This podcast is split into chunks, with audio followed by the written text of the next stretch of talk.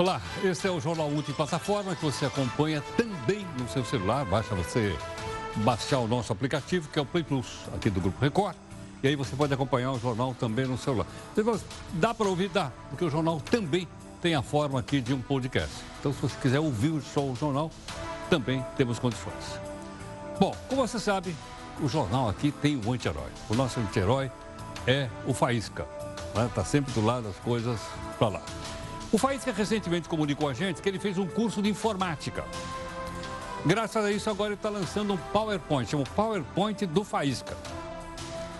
É mais complicado do que o PowerPoint do Delanhol ou do PowerPoint da Joyce. Ou seja, aqui está o Faísca com o PowerPoint dele que ele, ele aplicou, ele mostrou já tarde lá no Congresso, né? Dizendo a grana sai daqui, passa pelo Partido dos Gastos Gatuno, vai no bolso do Faísca, volta para cá e o Faísca põe o dinheiro no bolso. Logicamente com o apoio aí dos seus colegas de bancada, que é o PGG, o Partido dos Gastos Gatunos.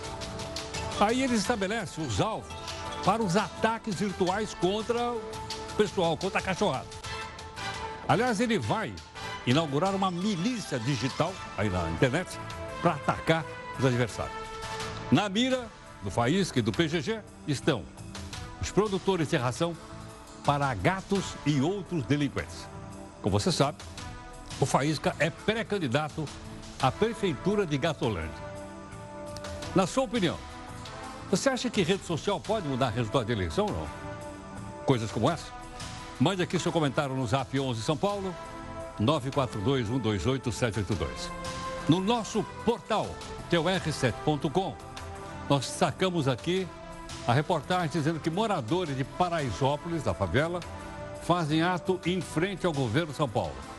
Manifestantes se concentram em frente ao Palácio dos Bandeirantes para pedir por paz e esclarecimento da tragédia que matou nove pessoas naquele pancadão na madrugada do sábado para domingo. Veja também outras notícias importantes de hoje. A Câmara aprovou agora pouquinho o pacote anticrime com apoio de todos os partidos políticos. O ministro Sérgio Moro disse que houve erro operacional na ação da PM na favela de Paraisópolis. E a Bolsa bate um recorde histórico. Ela fechou acima de 110 mil pontos.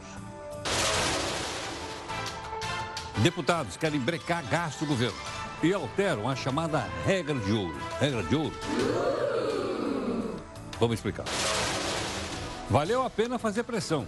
A Comissão do Senado vai votar o projeto que regulamenta prisão em segunda instância na próxima terça-feira. O Sérgio Moro deu a força.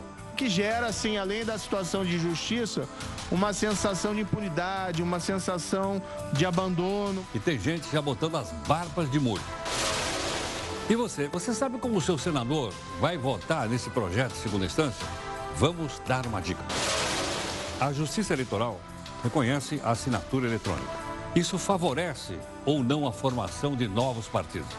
O Brasil já tem 32 tem mais 74 na fila. Nosso entrevistado vai explicar. Cai o número de casamentos e aumenta o de divórcio pelo terceiro ano consecutivo, apura o IBGE. Só avisando que esse ano Papai Noel não vai vir entregar presente não, viu? Que ele se separou da mulher, emagreceu e caiu no mundo.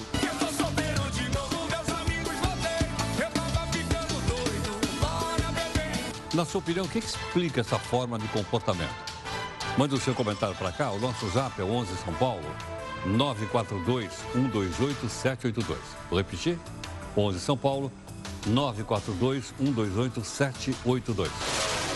A gaveta do Jornal da Record News. Hoje faz um ano da denúncia contra o Queiroz, o assessor do deputado Flávio Bolsonaro. Afinal, em que pé está o processo? Eu trouxe aqui um bolo porque a gente tem que comemorar um ano do caso do Queiroz, tá certo?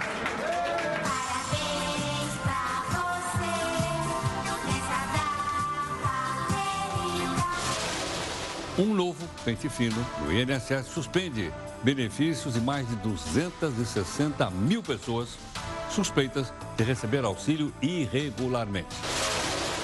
Veja aí a nossa imagem do dia. É uma verdadeira cena de filme. Assaltantes usam reféns como escudos humanos para fugir da polícia em Santa Catarina. Além de provocar tragédia, Samarco é acusada de sonegar imposto de renda. Segundo o COAF, ela deve um bilhão de reais. Os produtores de carne garantem que o preço do produto vai cair nos próximos meses.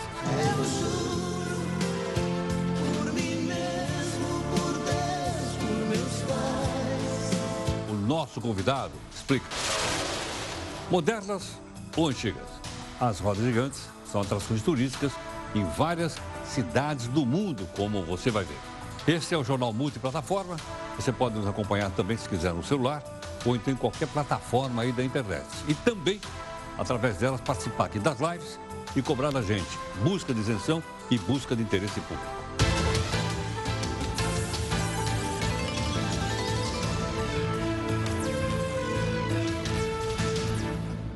E olha, você pode interferir aqui nos assuntos do jornal. Nós temos uma reunião de pauta aqui todo dia 6 e 15 da tarde aqui no nosso portal r7.com. Participação de Eufrides, participação da Júlia. Todo dia você manda sugestão é, para que a gente possa acompanhar. Comentários aqui é facinho, é o nosso hashtag JRNews, tudo bem? Bom, o nosso, o nosso desafio de hoje é de Chesterton, que diz assim, olha, não foi o mundo que piorou, não.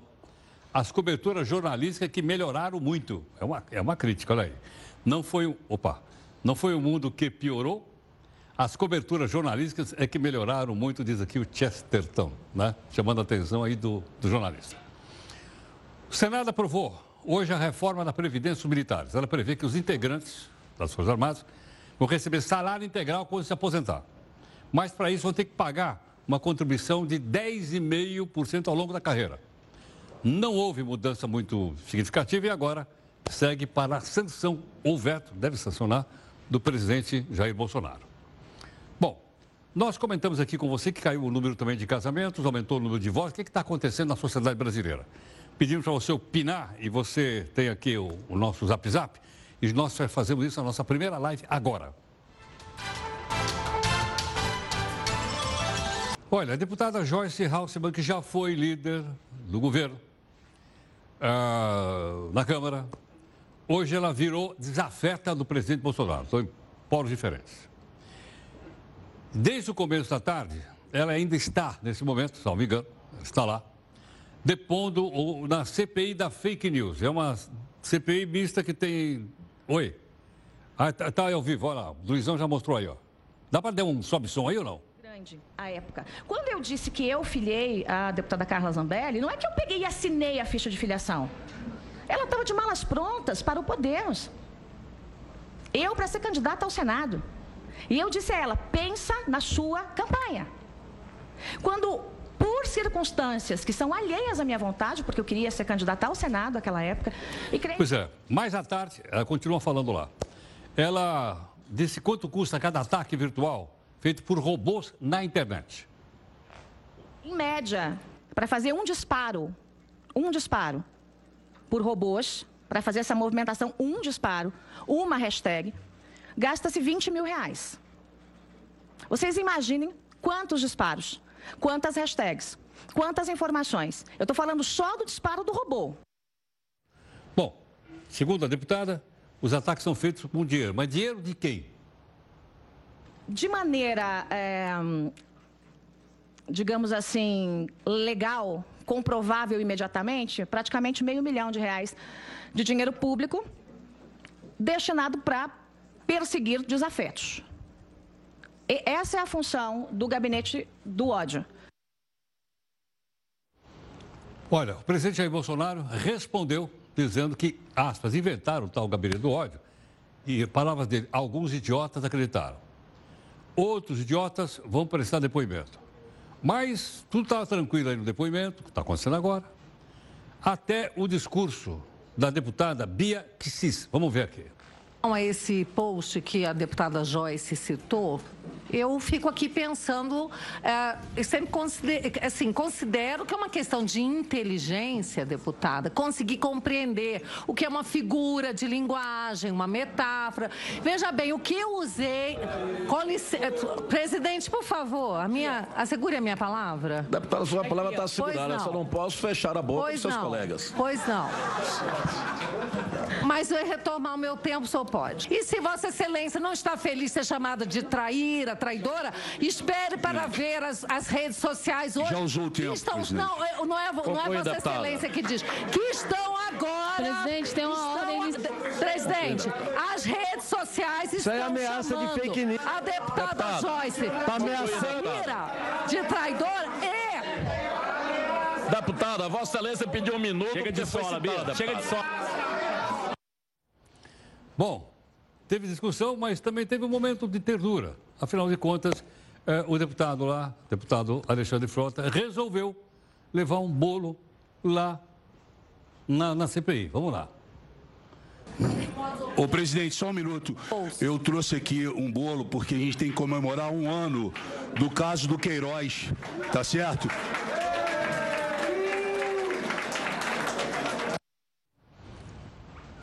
levou um bolo lá. Bom, você tem uma ideia da confusão que estava lá, até o ex-presidente Lula acabou entrando aí na confusão. Se eu perguntasse à deputada Joyce Hassman quanto tempo falta para ela gritar Lula livre, isso seria uma fake news? Isso seria uma indagação? Ou isso seria o meu direito de, de liberdade de expressão? É isso que eu gostaria de perguntar ao universo. Bom, a situação teve bastante animada, como você viu. O deputado Felipe Santos fez um comentário sobre a carreira da deputada Joyce, que ela foi jornalista, como você sabe.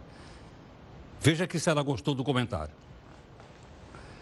Produzia manchetes bem mais interessantes quando se limitava a apenas plagiar jornalistas. Obrigado. Bom, concluído o show, o showzinho. É divertido, né? Porque a gente sabe exatamente quem é quem e quem faz o quê. Bom, a deputada falou a tarde toda, teve esses assuntos todos que você viu, mas o está tá acontecendo ainda, Luizão? Tá. Ela ainda está depondo. Olha aí, eu acho que ela já está aí bem umas quatro horas ou cinco horas falando né, e debatendo com seus colegas lá. Aí está então a deputada no plenário lá da CPMI da Câmara e do Senado. Se tiver qualquer outra confusão, a gente vai mostrar, lógico. Bom, tem mais uma questão que a gente queria comentar com você, que é o seguinte. Virou até meme na internet. Preço da carne tem assustado muita gente. Eu estou brincando aqui que outro dia vi uma foto de uma picanha e escrito embaixo o seguinte: troco por um apartamento no centro da cidade, um pedaço de picanha. Logicamente que é uma brincadeira. Agora a dúvida é o seguinte: uh, essa alta veio para ficar, não veio para ficar, é um balanço de mercado, vai subir, mas vai. Para a gente poder entender melhor isso, o Bruno Luque, que é superintendente técnico da Confederação da Agricultura e Pecuária do Brasil, vai conversar aqui conosco no jornal. Bruno, muito obrigado pela gentileza por atender aqui o jornal da Record News. Boa noite. É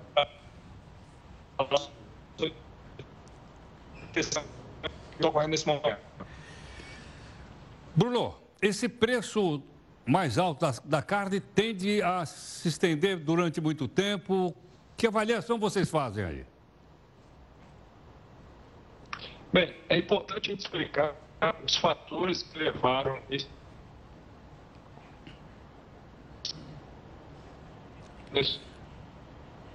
É, vamos Uma, fazer. Bruno, eu estou com, dificuldade. Né? Bruno, deixa, deixa eu te interromper um instantinho. Eu estou com dificuldade é, de te acompanhar pelo Skype. Então, nós vamos ligar para o Bruno e aí ele conversa conosco para que a gente possa, então, entender um pouco melhor a respeito da, da carne. Estamos lá já tentando. Antes, quero lembrar o seguinte: os deputados do Paraná conseguiram aprovar a reforma da Previdência Estadual nesta quarta. Isso só foi possível que a sessão da Assembleia, que aliás foi invadida ontem à noite, foi transferida para um teatro de Curitiba chamado Ópera de Arame, onde só os funcionários da casa e jornalistas puderam entrar. O teatro, se você ter uma ideia, foi protegido por cerca de 800 policiais. Tudo isso porque na terça, como lembrei aqui, manifestantes ocuparam o plenário da Assembleia Legislativa e passaram a noite por lá. Entre as alterações da reforma da Previdência do Paraná está a necessidade de contribuir com pelo menos 25 anos, desde que cumprido o tempo mínimo de 10 anos no serviço público e 5 anos em cargo efetivo. Tudo bem? Essa é a mudança lá. Outros estados da Federação Brasileira, São Paulo, por exemplo, também estão discutindo o tempo. Bom, agora acho que eu tenho condições, então, de conversar melhor com o Bruno. Bruno, você está me ouvindo bem agora? Sim, perfeitamente. Muito obrigado. Então, Bruno, vou repetir a pergunta. Esses preços mais altos da carne, tem, tem tempo, não tem tempo? Por que está desse jeito? Bem, então vamos lá. Não, não, não é apenas um fator né, que explica esse aumento absurdo que nós tivemos no mês de novembro. Né? A questão da China, onde nós tivemos a peste, está sofrendo com a peste suína africana. Pra você ter ideia, o rebanho da China era de 430 milhões de cabeças. Nós tivemos uma redução de 28%, caiu para 300 milhões só esse ano. Para ter ideia, no Brasil, o tamanho do rebanho é de 44 milhões de cabeças. Então, e o Brasil é o quarto maior produtor. Então, o que, que aconteceu? A China é um país que consome muita carne suína, tem um ano novo chinês agora em janeiro. Então, ela aumentou seu volume de compras entre outubro e novembro para fazer estoques para o final de ano. E por isso pagou um volume bem mais elevado agora esses dois meses. E com dólar mais elevado, isso é muito atrativo para as indústrias brasileiras. Do lado da, da demanda né, no Brasil, nós tivemos alguns fatores que fez com que a população brasileira voltasse a comer carne bovina com maior intensidade. Primeiro foi a liberação do FGTS, e depois o próprio PIB, que saiu ontem, explicou o aumento do consumo das famílias, né, impulsionado aí pela, pela melhoria da economia. Então, a carne bovina é um produto que a gente chama de produto elástico. Se você aumenta a renda da população, você tem um aumento de consumo de uma maneira muito rápida. E também nós estamos aí no momento das festas de final de ano, né, que também aumenta o volume é, nesse período específico do ano. E para completar, para fechar a equação, do lado da oferta, nós tivemos um atraso nas chuvas de final de ano. Geralmente começa a chover em setembro, outubro nas regiões produtoras e foi chover só agora em novembro. Então, com isso, você teve uma, uma falta né, de, de animais para o abate. E o ano é um ano de virada do ciclo da pecuária, você teve um abate de fêmeas, um abate de fêmeas muito grande, os preços da arroba vinham muito baixos, né, valores inferiores aí a 2014. Então, tudo isso culminou que no mês de novembro nós tivemos esse pico né, de aumento do preço da carne do consumidor brasileiro. Agora, Bruno, o fato então da carne bovina estar tá mais caro, isso contamina também, por exemplo, o preço do frango? Ou o preço, por exemplo, da carne de porco aqui no Brasil? Sem sombra de dúvida. Né? Assim como a carne bovina, ela teoricamente é a preferência nacional e que pesa o consumo de carne de frango ser maior, mas é a carne mais cara. A partir do momento que ela tem um, um, um valor bem mais elevado, né, grande parte da população substitui essa carne por frango ou suíno. Com isso, há uma demanda também para outras carnes. E como eu falei, a China está comprando tudo, né? não só carne bovina, mas também carne suína e de frango. Bruno, no passado, quando havia, vamos dizer, o preço interno aumentava muito, o governo sobretaxava o produto exportado para que não compensasse exportar e deixasse o produto para ser vendido no mercado interno. Você acha que essa prática do passado pode se repetir atualmente ou não? Não, acho que isso está fora de cogitação. Né? Hoje nós temos uma economia é, aberta, o Brasil prega isso, principalmente nos mercados onde ele atua, no agronegócio, a gente cobra o livre mercado, né? não queremos interferência de nada. E, e eu acho que essa questão que ocorreu foi um fato isolado culminou uma série de fatores extremos. Então a tendência é que nós já temos uma redução no preço da carne bovina, já no início do ano esses valores vão estar bem mais normalizados. Por quê? o produtor rural ele, ele vai investir é, numa redução de idade ao abate. Né? E isso eu posso comprovar pelas linhas de crédito que foram, estão tendo maior, é, é, vamos dizer assim, uma maior procura, são as linhas voltadas para investimento em tecnologia para a pecuária. Nós tivemos aí os resultados do plano agrícola desse na linha Inovago a linha ABC, nós tiveram quase 100% do que foi contratado no mesmo período é, do ano passado. Então, o produtor vai tecnificar, ele vai investir em tecnologia, com isso a oferta vai voltar a crescer. Né? E já já nós não teremos aí né, o preço da carne semelhante ao que era antes. Agora, Bruno, o Brasil pode importar carne dos seus vizinhos, do Paraguai, da Bolívia, enfim, dos vizinhos, e oferecer essa carne no mercado interno por um preço mais competitivo ou não? Poder até pode, mas hoje o que acontece? O, o, o, preço do Brasil é um valor bem competitivo. E o Paraguai, que teria vamos, uma, um custo de produção semelhante ao nosso, ele já está exportando para o Uruguai, que o Uruguai é um dos grandes produtores de carne bovina e já está exportando para o mundo inteiro, inclusive para a China. Então, hoje no Uruguai, você não come carne bovina uruguaia. Lá eles estão comendo carne do Paraguai. E esse mercado internacional, nós somos os maiores exportadores. Então, dificilmente nós vamos ter outro, outro play internacional que vai conseguir colocar um produto aqui mais barato que o nosso. Agora, Bruno, é possível dizer que o mundo hoje está comendo muito mais carne do que no passado? Não. O que está ocorrendo é que a China realmente teve um, um desabastecimento muito grande, né? E ela está, de certa forma, é, é tendo um, um incremento muito grande na sua demanda, né? Então, a carne bovina no mundo inteiro é um artigo de luxo. No Brasil, aqui nós temos aí a, a, a graça de conseguir comer com preço ainda acessível, mas no resto do mundo isso não, não ocorre. Né? Tanto é que no mundo a carne mais consumida é a carne suína. Né? Então, acredito que isso é só uma questão, é uma questão de tempo para a gente ter esse ajuste da oferta e demanda, mesmo porque o consumidor brasileiro não vai tolerar pagar um preço mais elevado. E por isso vai sobrar carne e os preços vão cair. Bruno, é possível ocorrer um tabelamento do preço da carne no Brasil? Eu acredito que não. Né? Como eu falei, a, a base econômica desse governo é um, um, governo de economia liberal. Então, a interferência do governo no mercado é algo totalmente, é, acho que, é, desproporcional. Né? Hoje nós temos a interferência né, na questão do frete, o tabelamento do frete, que é algo criticado por muitos, né? é algo que está, inclusive, no Supremo para ser julgado por ser uma interferência direta na livre iniciativa, na livre concorrência. Então, a gente acredita que essa questão de tabelamento cai por terra, mesmo porque os preços já estão caindo nesse momento, né? ainda não estão em patamares semelhantes ao mês de novembro, mas nós temos certeza que no, no, já no início do ano isso vai se regularizar. Ok. Bruno, muito obrigado aqui por atender o Jornal da Record. Muito obrigado. Eu que agradeço. Uma boa noite a todos. Obrigado. Bruno Luque, superintendente da técnico da Confederação da Agricultura e Pecuária do Brasil, conversando um pouco conosco a respeito, então, aí do preço da carne, ok? É, como ele lembrou, o, nós estamos partindo para uma economia de livre mercado, então ele descartou a possibilidade de haver qualquer tabelamento, porque o mercado é livre, e também do governo taxar as exportações para fazer com que o produto, em vez de ser vendido no mercado externo, seja vendido no mercado, como já aconteceu no passado. Né? Mas ele disse que não é o caso agora, porque a economia, então, tem uma outra orientação. Bom, nós temos aí para você participar de uma live, para você comentar, está aqui o nosso zap zap para você participar aqui conosco.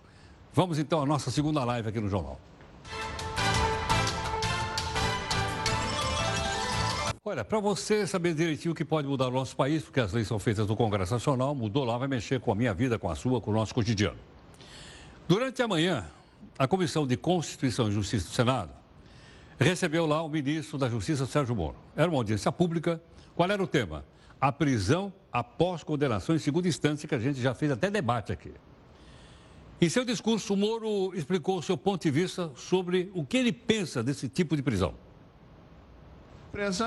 Nós temos um processo judicial, que é um processo judicial que é importante que tenha garantido os direitos de defesa do acusado, mas é um processo também que precisa ter a garantia dos direitos da vítima e dos direitos da sociedade. Isso significa que o processo, ele não pode ser um processo sem fim, um processo infindável. Então nós temos que estabelecer um momento a partir do qual um julgamento condenatório, criminal, ele passe a valer, que ele seja eficaz. O sistema de exigir o trânsito em julgado o julgamento do último recurso do último recurso, infelizmente, na nossa prática jurídica e na nossa legislação, que tem essa imensa prodigalização de recursos, leva a processos que muitas vezes não terminam, senão em uma década, senão em 20 anos, ou que terminam eventualmente com uma declaração de prescrição. Olha, esse tema que ele está falando. Prisão após condenação em segunda instância vai ser votado na terça-feira na CCJ. Tudo bem? Vamos dar mais uma olhadinha aqui no mapa, que você pode também, se quiser ter aí no seu computador. A gente põe, aí você escolhe o seu estado. nós vamos escolher hoje o estado do Pará. São três senadores por estado. Votação na segunda instância, chama segundainstância.com.br se você quiser. Bom, vamos então aqui aos senadores do Pará, são três. Uh, aqui então a favor não tem nenhum. Aqui está indeciso. Senador Jader Barbalho. Está indeciso? O senador Zequinha Marinho. Também está indeciso. Já o senador Paulo Rocha é contrário. Então não tem nenhum a favor no Pará. Tem dois indecisos e tem um contrário. E você pode fazer isso com qualquer estado da federação. Só clicar ali, ele abre e você vê lá o seu senador. Bom, a Câmara aprovou, nessa noite, por 400 votos a favor e só nove contra, o texto daquele famoso pacote anticrime do ministro Sérgio Moro, que ela acabou de falar aqui agora. Ok ou não? Bom, foram aprovadas várias propostas. Por exemplo, Aumento do tempo máximo do cumprimento da pena. Sabe para quanto? Vai de 30 para 40 anos. Prazos mais longos para a progressão do regime. Aquela história de comete por uma parte já sai. Outro. Estabelecimento de penas mais altas para crimes de arma de fogo e contra a honra na internet. Isso deu bate-boca? Claro. Então vamos lá, os dois lá. Primeiro lado, deputado Coronel Crisóstomo, né? ele achou que o pacote está de bom tamanho. Parabéns a todos os senhores e eu me incluo também nesse grupo que fiz parte e fui muito feliz. E também o ministro Sérgio Moro, quero aqui também agradecer a ele, a tudo que ele fez por nós, nos orientando como fazer o melhor para atender o pacote anticrime. Portanto, presidente Rodrigo Maia, muito obrigado. Presidente Margarete, obrigado. E a todos nós, a todos os brasileiros, para... Senhora presidente, presidente, presidente Margarete. Presidente. Senhora presidente. presidente. Senhora presidente. Parabéns a todos esses maravilhosos parlamentares que fizeram parte do pacote anticrime. Quem venceu foram os brasileiros. Obrigado, presidente. Bom, agora o outro lado. Apesar de ter votado a favor do, do, do, do pacote, votou todo mundo a favor, a oposição inclusive. O deputado Alessandro Moron, que é o líder da, da oposição, ele aproveitou para fazer críticas e falou que o texto está bom agora, porque, na opinião dele, alguns retrocessos foram retirados do texto. Vamos ver. Aproveitando a oportunidade para cumprimentar todos os integrantes do grupo, a presidência da casa, pela construção desse grupo de debates. Acho que foi bom esse tempo. Muitos é, retrocessos que haviam sido propostos inicialmente foram retirados, como excludente de licitude gravíssimo, e algumas medidas positivas foram acrescentadas, de forma que foi um trabalho produtivo e qualificado do grupo. Eu aproveito para cumprimentar os integrantes de todos os partidos que participaram e que trouxeram suas orientações. Por isso, a oposição orienta o voto Sim, presidente, resguardadas as divergências que eventualmente há em relação a alguns pontos do pacote e de alguns deputados de oposição. Bom, eu espero que você tenha entendido bem. A, a situação votou a favor do pacote e a oposição também. Eu acho que é a primeira vez esse ano que a oposição e a situação se juntam e votam favoravelmente. Mas isso não quer dizer que as coisas também não andaram meio brabinho. Você tem uma ideia? No início da noite dessa quarta-feira, quando estavam sendo votado aí esse pacote, o deputado Paulo Pimenta fez um discurso para lembrar o caso Queiroz, que completa um ano. É? E teve até bolo lá no plenário. Os parlamentares do PT, tá todo o pessoal aí, ó, levantaram cartazes, teve um bolo de aniversário, laranja, porque diz que tem um laranjal lá no partido do PSL. E para quem não lembra, há um ano foi descoberta pelo antigo COAF, uma antiga movimentação atípica no valor de 1 milhão e 200 mil reais, na conta de um cidadão chamado Fabrício Queiroz, que é ex-assessor do Flávio Bolsonaro. A investigação sobre o caso precisou enfrentar uma batalha judicial e a coisa continuou. Então o pessoal aproveitou também para fazer a sua demonstração. Né? Então houve realmente uma. Eles estavam afinados pelo no mútuo.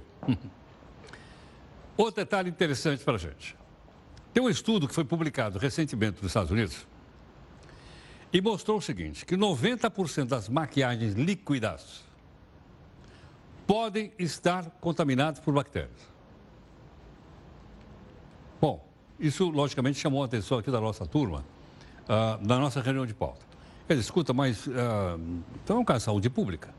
Para a gente poder entender bem isso, doutora Damares Hortolã, dermatologista, era da Sociedade Brasileira de Dermatologista, ela gentilmente aceitou o nosso convite né, para conversar um pouco a respeito desse, desse assunto aqui conosco no jornal.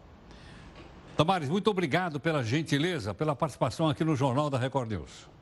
Olá, boa noite. Eu que agradeço o convite para poder esclarecer essas dúvidas que surgiram a respeito das maquiagens.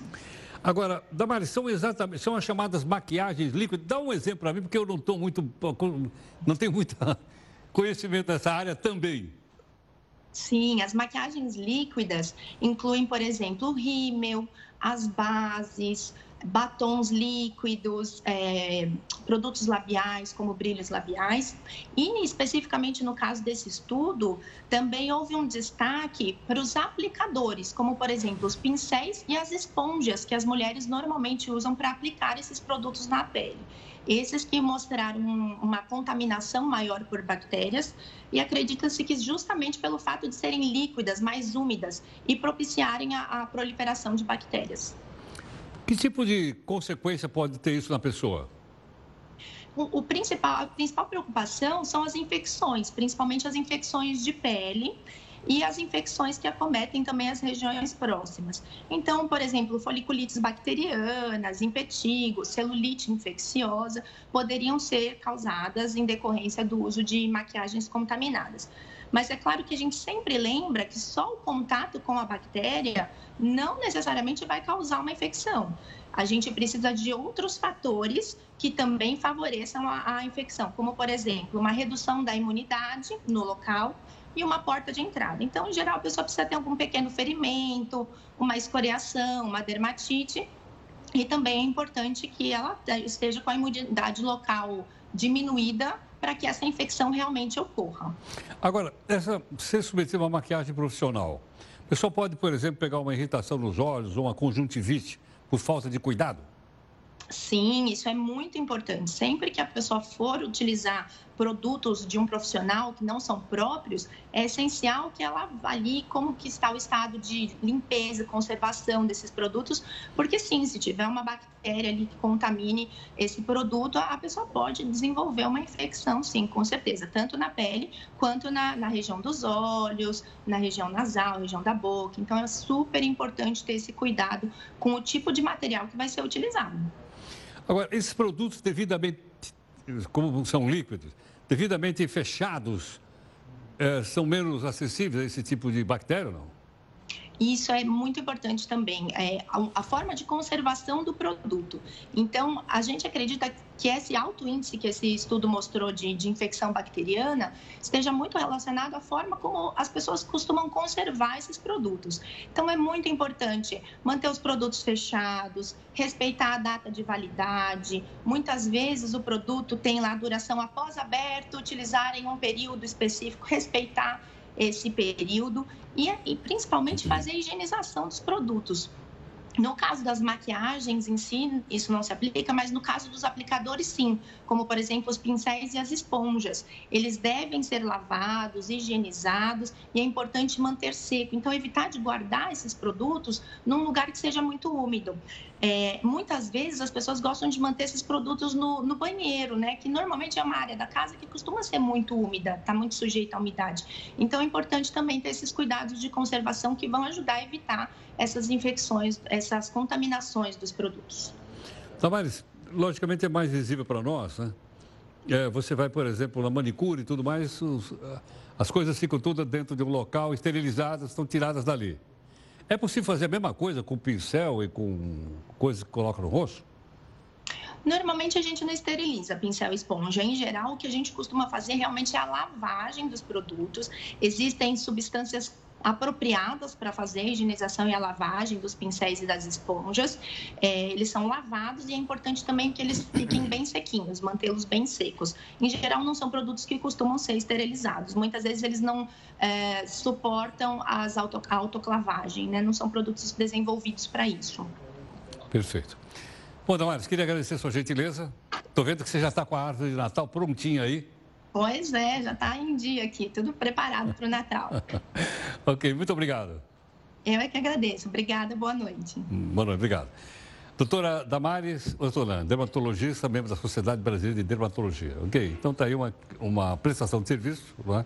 que vale para todo mundo. Agora, uma coisa talvez que vocês estão pensando. Esse pessoal que trabalha aí na televisão passa por maquiagem ou não? E aí? Lógico. É, né? Lógico. Nós temos aqui a maquiagem bem aqui do lado. Aliás, a nossa maquiagem aqui fica bem em frente aqui da, do nosso estúdio. Ela tem um nome carinhoso, ela chama Sala dos Milagres. Mas para alguns casos, como o meu, não resolve. De qualquer forma, vai lá.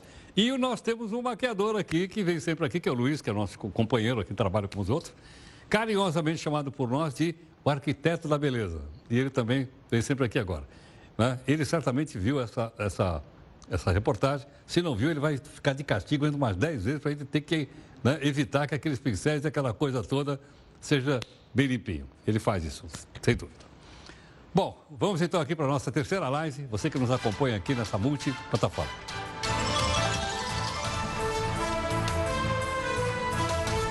Olha, no mesmo dia e hora em que a operação na favela de Paraisópolis terminou com a morte de nove pessoas, a polícia mesma, Polícia Militar de São Paulo, é acusada também de violência em um baile funk numa outra favela chamada Heliópolis. Para quem é de fora, a distância entre Paraisópolis e Heliópolis é mais ou menos 20 quilômetros, muito distante uma da outra.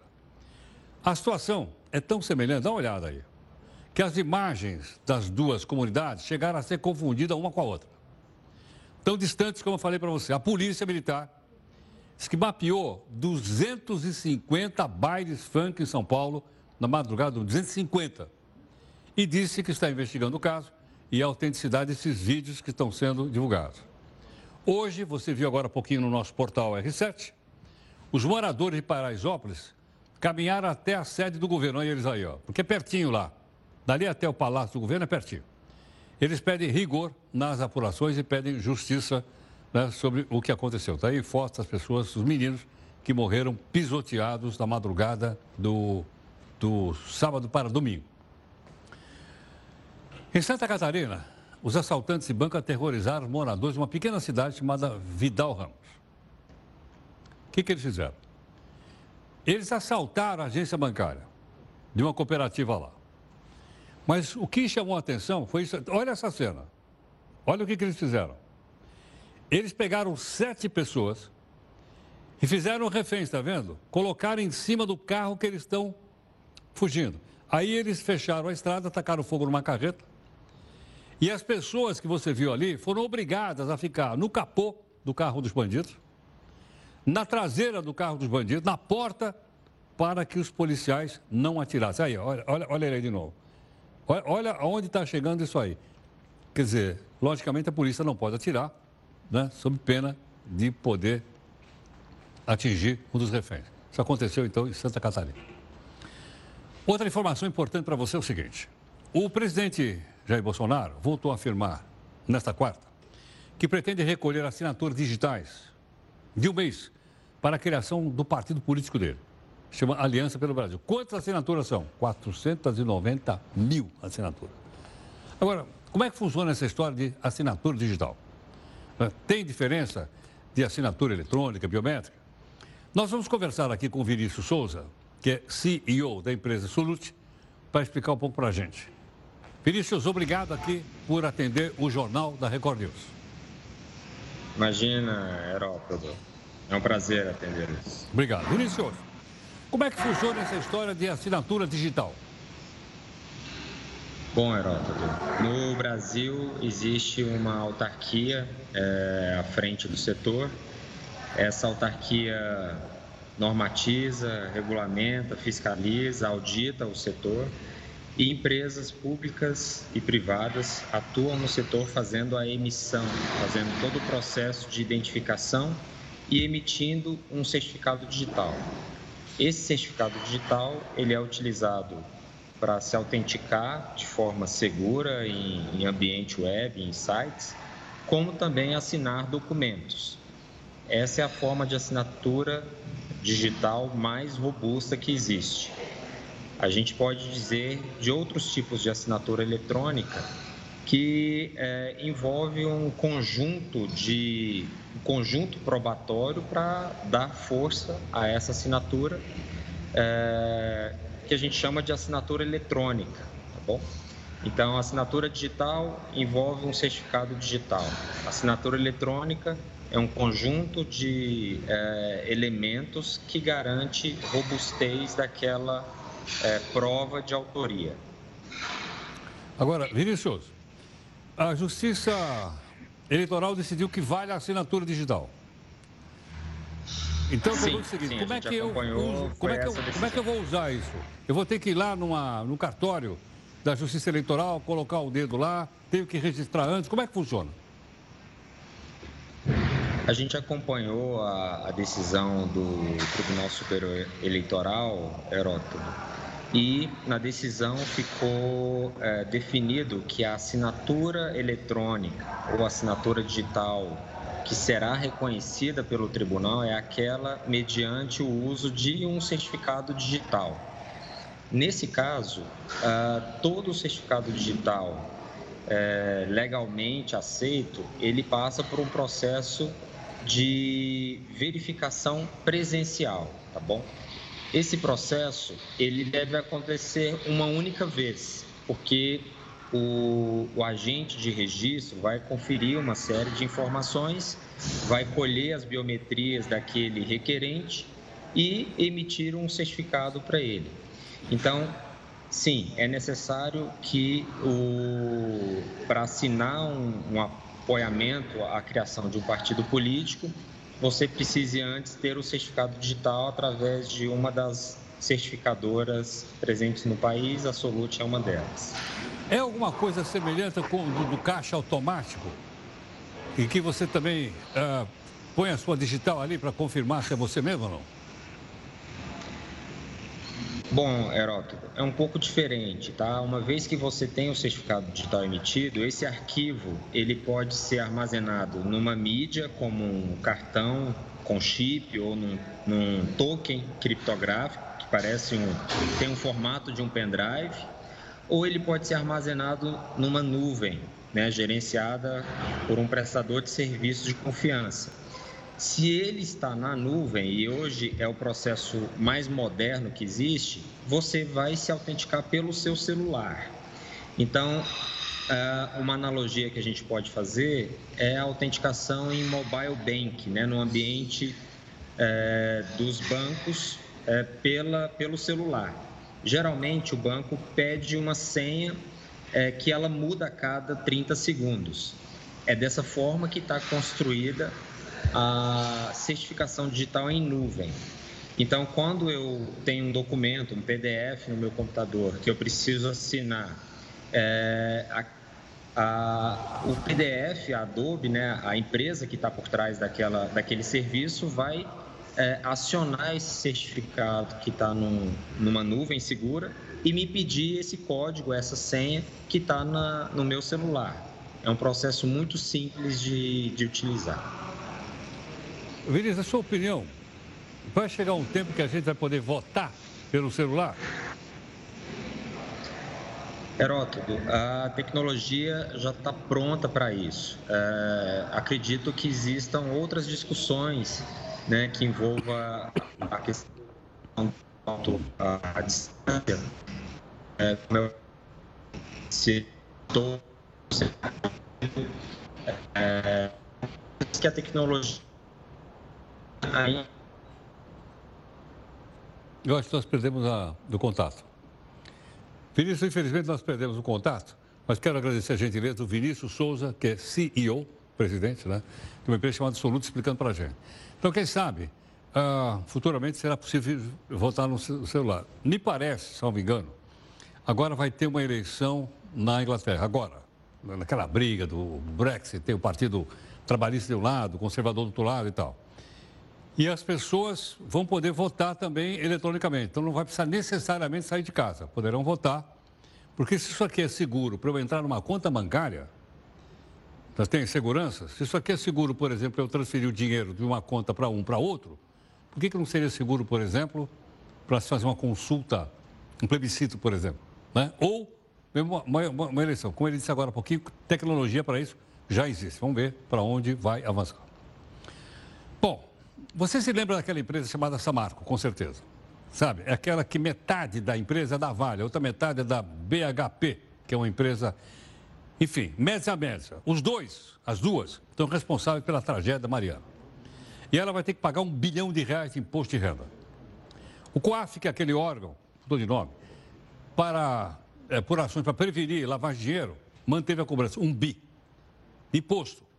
Isso por causa das transações entre a companhia e a Vale, que é proprietária, 50%, além de um benefício fiscal com base em uma legislação antiga. Ok ou não? Um bi. Outro dia, numa reunião de pauta, alguém perguntou para nós o seguinte: quando é que vocês vão mostrar quanto é que os caras tiram e não pagam? Aí o Wilfried lembrou da gente colocar para você aqui o sonegão. Faz tempo que a gente não colocava. Então é o seguinte, olha só. Esse 580 bi aqui é quanto? Foi sonegado. Né? Esses 580 bi aqui daria, só para você ter uma ideia, daria para pagar um ano da dívida interna do país. Dá para pagar o déficit primário com o juro, esses 580 bi. Mas os caras vão levando, levando, levando, levando, não é? empurrando com a barriga. Mas não somos nós. Ai de nós se não pagar, o leão pega no nosso pé. Mas esses caras aí vão levando.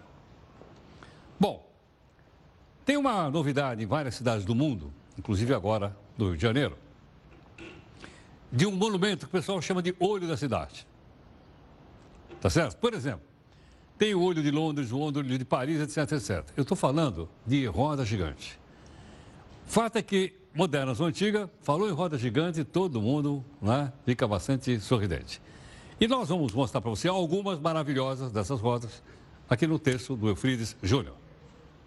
Você já parou para pensar na beleza de uma roda gigante? A estrutura sempre chama atenção, né?